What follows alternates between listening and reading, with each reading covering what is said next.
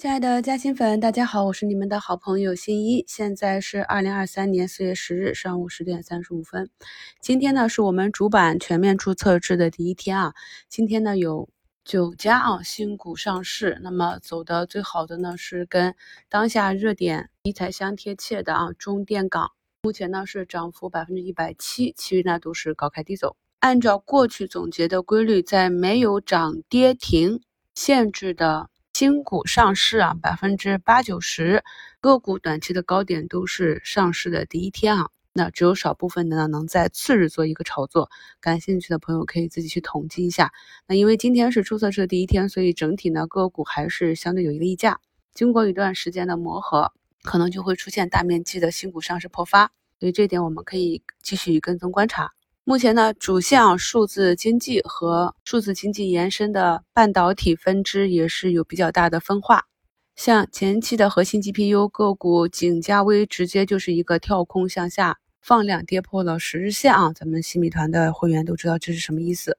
受其影响下啊，虽然说我们关注的其他标的呢，在盘中也有冲高，但整体股价回落的幅度都比非常的快。可以看到呢，市场是一个加速的高低切换。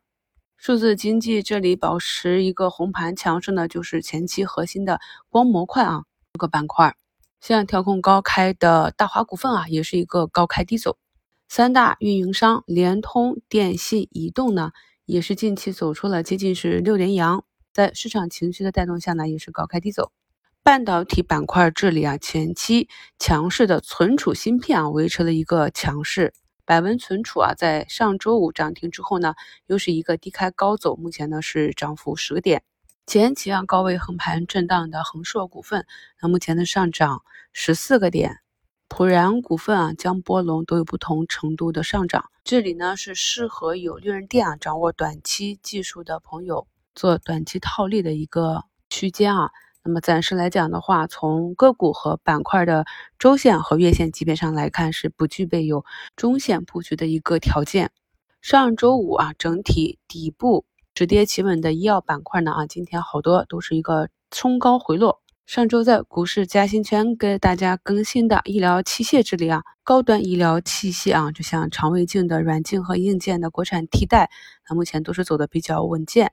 中芯国际呢，在周末的时候有。机构啊，按照港股的估值估到未来两年市值呢还能翻一倍啊，但是这个远期目标在近期能不能达成，我们是不知道的。根据对市场过去的跟踪，我们会发现，当个股跌到一个相对比较安全的估值区域，会有资金去捞。那至于能够持续走多久啊，就要根据整个市场资金情况和情绪情况。去做一个跟随的，所以咱们呢，在整个市场和个股进入到底部区域和顶部区域的时候，这个估值我们是很清晰的。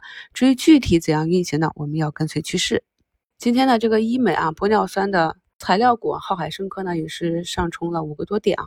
昨天给大家更新的一周展望里啊。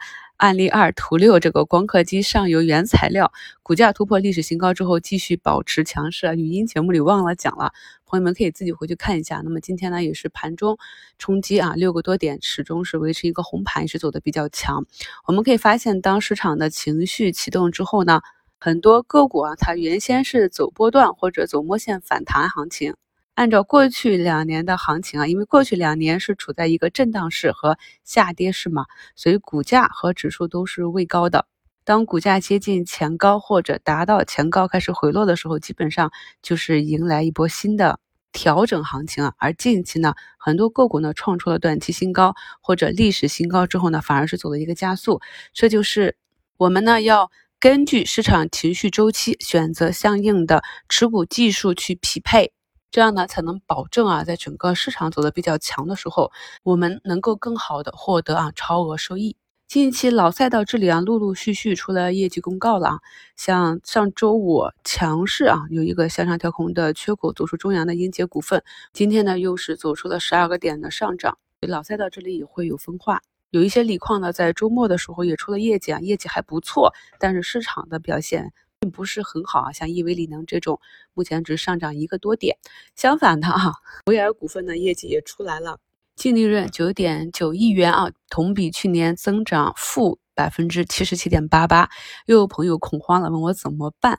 不知道恐慌的朋友呢，是不是忘记了？今年一月啊，它出业绩预告的时候啊，在当期的一周展望里，我也给大家非常详细的分析了股价属于这种位置啊，如果出了这种利空。周一怎样运行？技术上来讲，应该怎样去应对？复盘看一下，该股的股价呢，在一月十六日走出了一个低开高走，最后收在了上涨百分之八点一五啊。所以这个利空呢，早就被市场知道了。市场的反应呢，也是符合我们的盘前一周展望的一个预判。那么股价上平台之后呢，可以看到近期维尔呢也是连续七连阳，站上年线啊。这个知识点我们也讲过。股价呢，在年线下方和年线上方的强度是不一样的。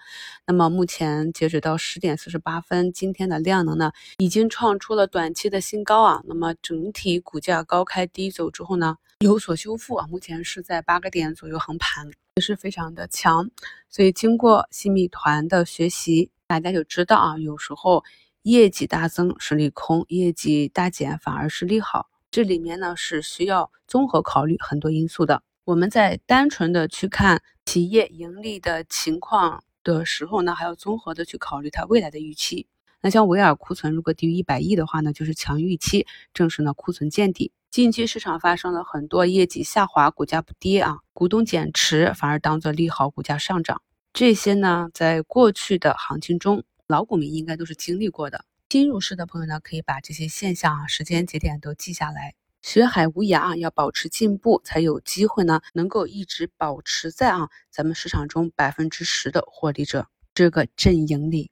目前呢，三六零已经跌停啊，寒武纪也是下跌了十个点啊。朋友们可以再去温习一下节目简介中图二的蓝眼睛是怎样的形态啊？回顾市场上历史高位出现蓝眼睛的板指或者。个股之后的走势，朋友们呢逐步的做好兑现。今天呢这个民报这里也是有异动的啊，大家可以去看一下个股的公告。有些公司呢也是近期陆陆续续出了有大订单的这样利好，但是由于市场的热度之前呢一直在主线上，所以只有支线的资金在那里做横盘震荡，这些呢都是比较不错的机会。策略上来讲呢是两个方向，一个是从高位的数字经济逐步的向其他板块。底部的这些要出业绩报啊，还有业绩预增或者业绩修复、估值修复的这些方向去腾挪。